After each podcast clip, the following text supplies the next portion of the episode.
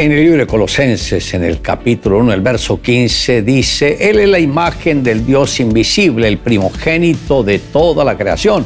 Hoy me gustaría tratar sobre el tema la perfección de Jesús.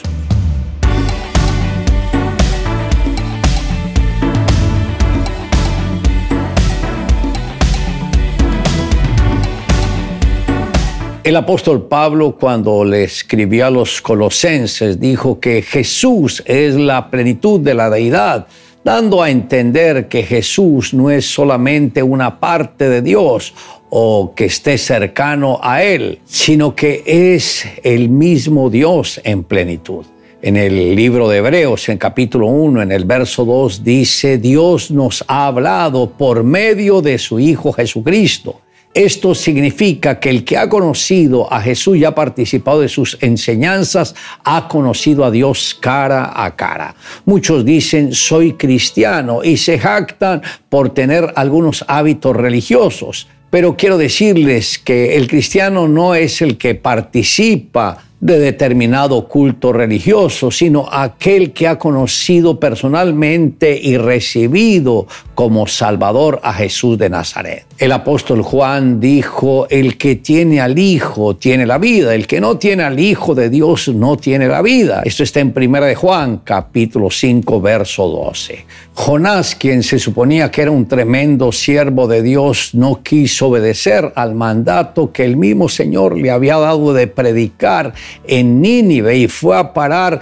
en el vientre de un gran pez. Ananía y Zafira murieron instantáneamente porque menospreciaron la soberanía de Dios al mentir al Espíritu Santo. El hijo pródigo pensó que él no necesitaba de su padre para tener una vida equilibrada y abandonó su casa y esto lo llevó prácticamente a la miseria. El apóstol Santiago dijo, cuando alguno es tentado, no diga que es tentado de parte de Dios, porque Dios no puede ser tentado por el mal, ni él tienta a nadie, sino que cada uno es tentado cuando de su propia concupiscencia es atraído y seducido.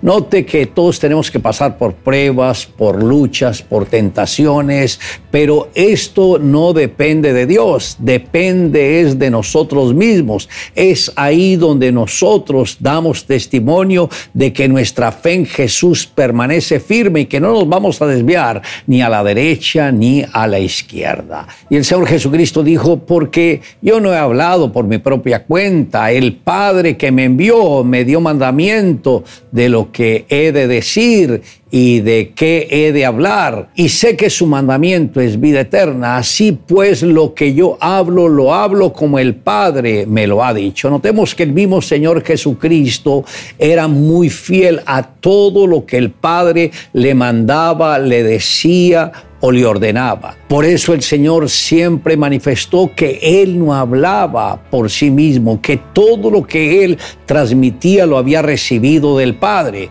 Y el apóstol Pablo en su carta a los filipenses dijo, haya pues en vosotros este sentir que hubo también en Cristo Jesús, el cual siendo en forma de Dios, no estimó el ser igual a Dios como cosa a que aferrarse podemos ver que el mismo Señor estuvo muy sujeto a todo lo que el Padre le había dicho, se mantuvo firme y no se desvió ni a la derecha ni a la izquierda. Y nosotros como siervos de Jesús tenemos que ser muy fieles a la palabra de Dios porque esta es la que nos asegura la vida eterna.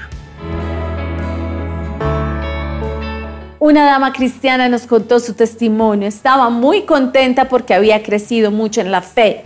Como todos sabemos, casi todas las mujeres procuran mantenerse en forma. Mantener una silueta esbelta es muy importante. Ella se dejó envolver por una publicidad que promovía unas cápsulas para bajar rápidamente de peso. Nunca pensó que tan bueno sería para el organismo tomarlas por el afán de adelgazar. Las estuvo tomando por un mes, pero causaron estragos en su organismo. Esta pasta le destruyó la flora intestinal, perdió su estómago, el colon en los dos meses posteriores. Era como si el mal se hubiera enseñado contra ella. Los médicos la desahuciaron y la medicina no podía hacer nada más por ella. Pero ella tenía una esperanza de asistir a una de las reuniones del pastor César Castellanos y pedirle que orara y seguro iba a recibir la sanidad. Efectivamente, en una reunión el pastor le puso las manos sobre su cuerpo y oró con fe. Así recibió sanidad. Dios le dio un estómago y un colon nuevo. Si esta señora no hubiera activado su fe para reclamar la sanidad, es probable que nunca hubiera usted conocido este testimonio.